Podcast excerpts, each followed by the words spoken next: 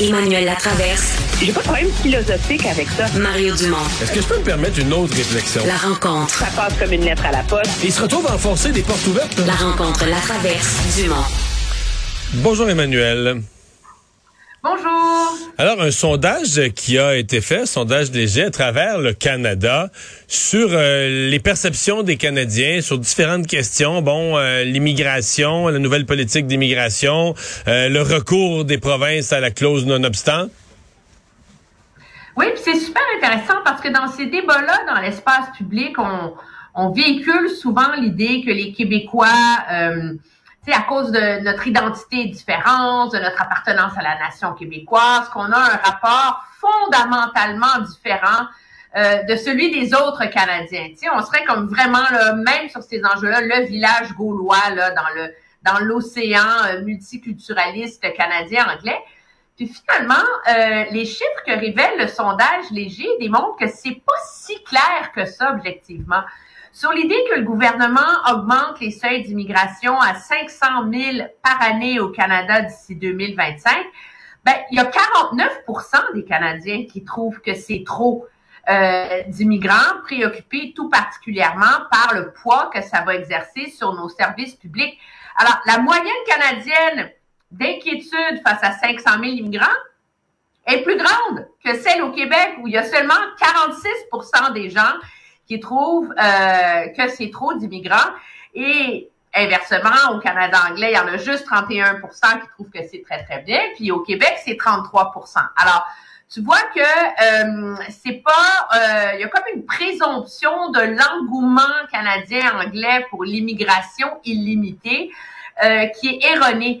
Mais à travers ces chiffres-là, on comprend très bien pourquoi Monsieur, le, euh, Monsieur Trudeau. Oui, parce que les seuls, les seuls qui sont pour sont les électeurs libéraux. J'ai vu le sondage divisé par parti politique et il y a que les électeurs libéraux qui sont favorables à ça. Là.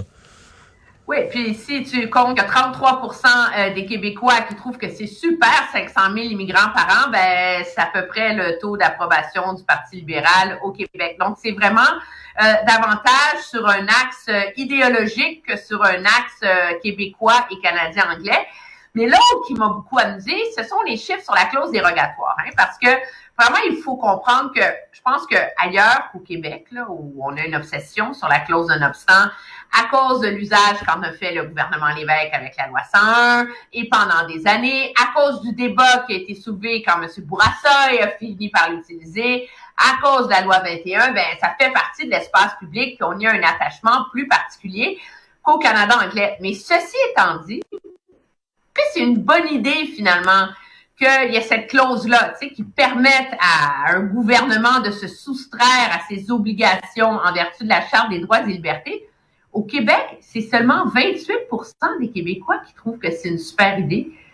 Puis il y en a 37% qui trouvent que c'est une mauvaise idée. Donc, l'appui au Québec est plus important que dans le Canada anglais où il y a juste 19% des gens qui trouvent que c'est une bonne idée, la clause de 900. Mais c'est pas comme s'il y avait un appui massif, là, déterminant au Québec en faveur euh, de cette. Mais avec les chiffres que tu nous donnes, il y a quand même beaucoup de gens qui s'y perdent un peu, là. C'est une question à laquelle beaucoup de gens ont de la difficulté à répondre. Oui, parce que au Canada et au Québec, des deux côtés, il y en a le tiers qui savent pas pantoute. Effectivement, parce que ces gens-là, c'est quand même, on s'entend, c'est assez pointu. Moi, ça me passionne, la clause dérogatoire, tu le sais, j'ai une affection particulière, mais je comprends que ben, c'est-à-dire que c'est le genre d'affaire, c'est le genre d'affaire qu'à chaque fois qu'on en parle, moi, je sens le besoin de le réexpliquer, là, tu sais, pour soustraire euh, à la charte des droits et libertés un article ou une loi. Ou la... Mais c'est pas simple, c'est un grand mot. Puis, euh, tu sais, dire quelqu'un qui est pas avocat, qui est pas habitué à travailler avec les lois ou avec le droit, c'est pas, c'est pas si simple. Oui, mais moi, je pense que ça démontre que tu peux pas prendre pour acquis euh, dans le débat public que euh, l'appui à cette notion de soustraire une loi à nos obligations en termes d'égalité là et de protection des minorités, c'est pas un automatisme au Québec non plus. Puis la preuve, c'est que Marc Léger, dans son sondage, est allé plus loin. Bon, mais s'il y a un conflit, qui devrait avoir le dernier mot? Sur si une loi euh, est constitutionnelle, si elle est valable, si elle respecte les droits et libertés? Puis même au Québec, c'est 53% des gens qui disent la Cour suprême. Ça, plus, ça m'a Plus que le Parlement. Plus que le Parlement, les élus, c'est seulement 26% Comme quoi, c'est l'Assemblée nationale qui devrait avoir le dernier mot. Donc, finalement, là encore, c'est assez proche du Canada. Au Canada anglais, c'est 57% qui disent que ça devrait être la Cour suprême, puis seulement 21% qui disent que ça devrait être les élus. Mais cette notion selon laquelle on a un rapport fondamentalement, diamétralement opposé au Québec par rapport à ces grandes institutions de la Constitution canadienne, c'est comme la Charte, la Cour suprême, etc., ben, finalement, c'est, c'est pas mal plus nuancé qu'on ne le présume. Généralement, dans la nature des débats qui nous animent en ce moment sur la loi 21, les tribunaux, etc., je trouvais ça plutôt Emmanuel, euh, tu veux aussi me parler du, de, la, de la relation du Canada avec la Chine, de cette rencontre, parce qu'au G20, euh, Xi Jinping, le, le, le, dirigeant chinois, a eu une rencontre, bon, très longue, très formelle avec M. Biden, euh, une rencontre un peu moins longue, mais quand même très formelle avec Emmanuel Macron. Euh, là, dans le cas de Justin Trudeau, il l'a croisé dans un corridor. Il y a même une photo qui a été prise de l'événement. Faut toujours qu'il y ait une photo. Faut qu'il fallait que le photographe soit là, Dieu merci. Donc là, on a une photo. Mais pour le reste, euh, on, refuse même de dire dans la délégation canadienne, on refuse même de répondre à la question, mais avez-vous demandé une rencontre plus formelle? Avez-vous, avez-vous souhaité, avez-vous exprimé aux Chinois, au gouvernement chinois la volonté qu'il y ait une rencontre plus formelle? Il n'y a pas un gouvernement qui va l'admettre à ça. Puis ça, c'est ma, vieille mémoire là, qui va te rappeler que à l'époque où les relations étaient très tendues entre le Canada et les États-Unis avec la guerre en Irak, dans un briefing, on avait laissé entendre qu'il pourrait y avoir une rencontre bilatérale. C'est comme ça qu'on les appelle, ces rencontres-là, formelles, avec la chaise, les petits drapeaux, etc. Une rencontre bilatérale entre, si ma mémoire est bonne, c'était M. Martin et, euh, et George Bush, euh, fils, qui était président des États-Unis à l'époque. La rencontre avait pas eu lieu dans le cadre du sommet, puis là, ben, le premier ministre a l'air d'un gros niaiseux qui s'est fait snobber par le président des États-Unis. Donc, morale de l'histoire, maintenant, on ne parle pas de l'éventualité d'une rencontre bilatérale avant qu'elle soit confirmée, coulée dans le béton, attachée, puis que les photographes soient dans la salle. Donc, je suis pas surprise. Puis même objectivement, puis le problème que ça pose, c'est que si en demandé une puis tu l'as pas eu, ben là, tu as l'air d'un loser. Mais si tu dis on n'en voulait pas, ben là, ça envoie le signal diplomatique que tu as snobé la Chine, puis que tu n'es pas intéressé à t'asseoir avec la deuxième puissance mondiale. Donc, c'est pour ça qu'il y a tout un balai autour de ça. Et que quand on finit par avoir la petite photo, parce qu'on s'est parlé trois minutes dans le couloir, on appelle ça un pull aside, puis là, on distribue la photo. Moi, ce qui m'amuse beaucoup dans ce truc-là, c'est qu'ils se sont parlé quelques minutes. OK? Et là, selon le compte rendu du bureau du premier ministre, attention, mesdames et messieurs, en quelques minutes, M. Trudeau aurait soulevé l'enjeu de l'espionnage chinois et le fait que la Chine aurait fait euh, de l'ingérence dans nos élections, financée par la bande de 11 candidats de plusieurs partis politiques. On aurait parlé avec le président chinois de l'invasion en Ukraine, parce qu'on entend de plus parler, de plus en plus parler du fait que la que la, Chine veut jouer un rôle pour éviter une escalade du conflit. On aurait aussi parlé dans ces quelques minutes de l'agression de la Corée du Nord face à sa voisine, la Corée du Sud, et on aurait aussi parlé de la COP 15, hein, le fameux sommet sur la biodiversité et son importance dans la lutte contre les changements climatiques qui va aller voir, qui va avoir lieu à Montréal. Et tout ça en soulignant le fait que malgré, même si le Canada et la Chine ont des différences, il y a une importance de continuer un dialogue entre les deux pays. Moi, je trouve que si on réussit à faire tout ça en quelques minutes debout dans un couloir, mais ben là, je m'inquiète.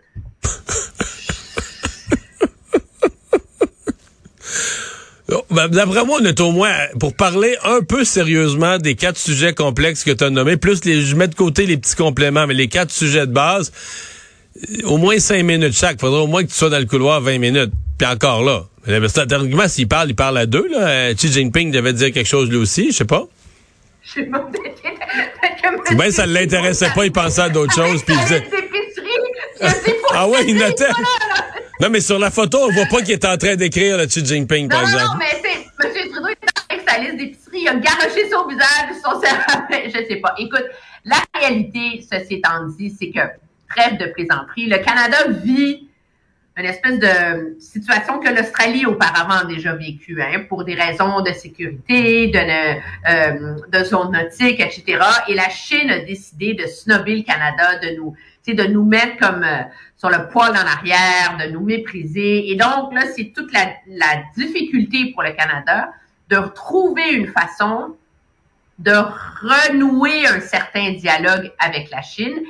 Ce qui va être très intéressant là-dedans, moi, je pense, c'est que Mélanie Joly doit déposer finalement, depuis le temps qu'on l'attend, la politique indo-pacifique du Canada. Donc, il va préciser de manière plus claire quelle va être la politique du Canada face à la Chine, parce qu'objectivement, en ce moment, on n'a pas. On est comme en. Mais ça, c'est en décembre. en quand- ouais. Mais, mais j'ai lu ce que tu dis, là, la nouvelle politique sur l'Asie, c'est en décembre. Tout de suite, c'est en décembre, c'est le mois prochain que c'est Ouais. censé être déposé. Ben, ma- Oui, Mme Joly faisait un gros discours à la Monk School of Foreign Affairs à Toronto la semaine dernière. Elle a dit que ça s'en venait dans quelques semaines. Elle a laissé présager qu'il va y avoir une mise en garde sur le rôle que pose la Chine en termes géopolitiques, puisque c'est un pays qu'on peut pas négliger, mais qui ne suit plus les règles sur la scène internationale, qu'on va investir dans les ambassades de la région pour être capable de mieux comprendre et mieux en apprendre sur la Chine. On aurait cru qu'on aurait déjà fait cet effort-là.